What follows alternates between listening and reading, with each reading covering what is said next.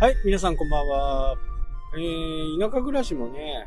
不便なことは、まあ、そこそこありますけどね。だいたい半年ぐらい住んでみてね。なんか体の調子はね、本当に良くなった感じがしますね。こ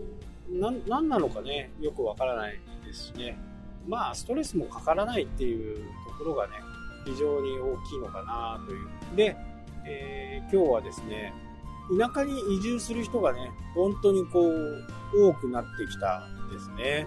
まあ、インターネットのおかげでね、あの、遠くにいても仕事ができたりね、オンライン。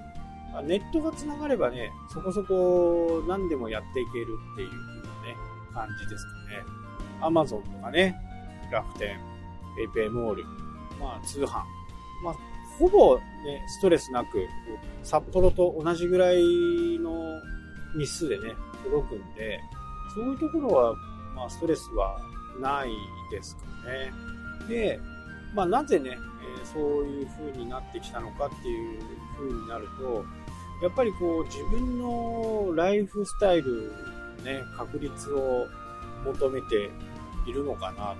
まあ、僕はね、こう、満員電車で、通勤をしたってことはないんですけど、通学はありますけどね。通学は、まあ、とは言ってもね、札幌の混雑状況なんてね、大したことないんですけど、で、どちらかというと、街を通り越して、中心部ね、大通りを、大通りに向かうところは混むんですけど、大通りから今度、まあ、混まないっていうところに行って、そこからまたバスだったんですね。まあ、高校時代ですね。それ以降はね、あの、車とかバイクとかで、ね、学校通ってたんで、さほどこう、問題はなかったんですね。なので、その、東区のところからね、大通りまで行くのがちょっと混んでた。あと、大通りを過ぎてしまえばね、えー、まあ、混まないに行く人はあまりいない。本当高校生だったですけど、高校の近くに大学があるんで、高校生とかがね、多かったのかなっていう。まあ、バスはね、えー、大学の前まで行くと、ほぼほぼ高校生。まあ、それでもね、やっぱり人混みはね、できれば避けたいですよね。まあ、そんなことから、ライフスタイルをね、見直していこう。まあ、これは本当にね、勇気のいる決断だとは思いますけどね。まあ、この感染症の流行り病でね、在宅が増えてきた。これも一つのね、非常に大きな要因になってくるんではないかな。まあ、未だにね、え在宅を進めている政府、市町村多いですから、結果的にね、やったらできたじゃんみたいな感じだと思うんですね。これって前も僕が話したね、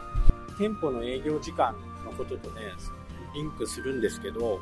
昔はね、その決められた時間にやってないとお客さんが来ないっていう風にね、もう固定観念で思ってしまってたんですね。で、いざ営業時間を変更した、休みを増やした、と言ってもですね、売り上げ変わらなかったんですね。まあそんなことがやっぱりあるんですよ。ああ、や、早めにやっとけばよかったなっていうふうにね、えー、思いました。もしね、そこでスタッフとかもね、回る状態であればね、ずっと続けていたかと思うんですけど、スタッフがもう厳しくなってなかなか店舗を回すことができなくなった。ことで営業時間の変更と休日の追加を決断したわけなんですけど結果的に同じ。逆に1人社員を入れてやったらどうかなという風な形を考えた時に今考えてもね結果マイナスですよね。例えば20万の人件費がかかるとしてこれは毎月ね、支払う部分。プラス、なんだかんだと言ってね、10万以上かかるわけですよ。保険だ、なんだってね。そうなると、じゃあ、売り上げが同じで、ランニングコストがね、かかるわけですから、まあ、コストっていう言い方するとね、ちょっとこう、失礼な言い方になるかもしれないですけど、まあ、数字上はね、コストっていう風な固定費になっていくので、コストだけ上がって、あと、まあ、ランニングもね、多少は変わっていく。1日増やしたところでね、大した変わらないかもしれないんですけど、まあ、ランニングは確実に人がいれば、えー、冷房だ、暖房だっていう、電気代だっていうところはね、かかってくるんで、それを総合してもね、30万ぐらいだと、もう30万の売り上げがアップにならないとダメと。結果的には、営業時間短縮、休日を追加することでね、売り上げはキープできた。これと同じように、在宅ワークなんてできるわけないよっていう風なね、固定観念があったのが、まあ、強制的に在宅をやらなくちゃいけなくなった。そのことによって、在宅がね、できるようになった。いろんな工夫をね、してると思うんですけど、なるべくこう出社をしない、ラッシュを作らないっていうのをね、進めた結果、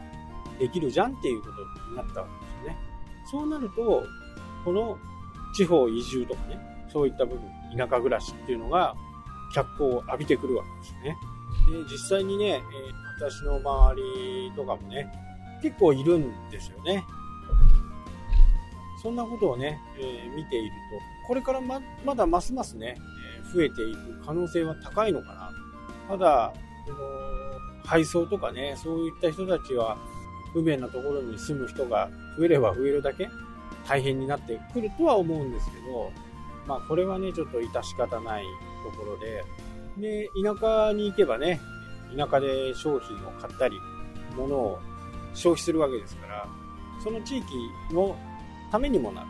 もう完全に移住するという風な形になると、住民税、そういったものをね、払っていくわけですから、ここはね、大きなチャンスですね。ただまあ、営業とかね、対面する人たちにはね、ちょっと、えー、そうしたいけどなかなか難しいよって、ね、思う人も多いかもしれませんけど、ここをね、えー、ピンチをチャンスに変える方法はいくつかあるんではないかなというふうにね、思います。はい、というわけでね、今日はこの辺で終わりたいと思います。最後までご視聴ありがとうございました。それではまた。したっけ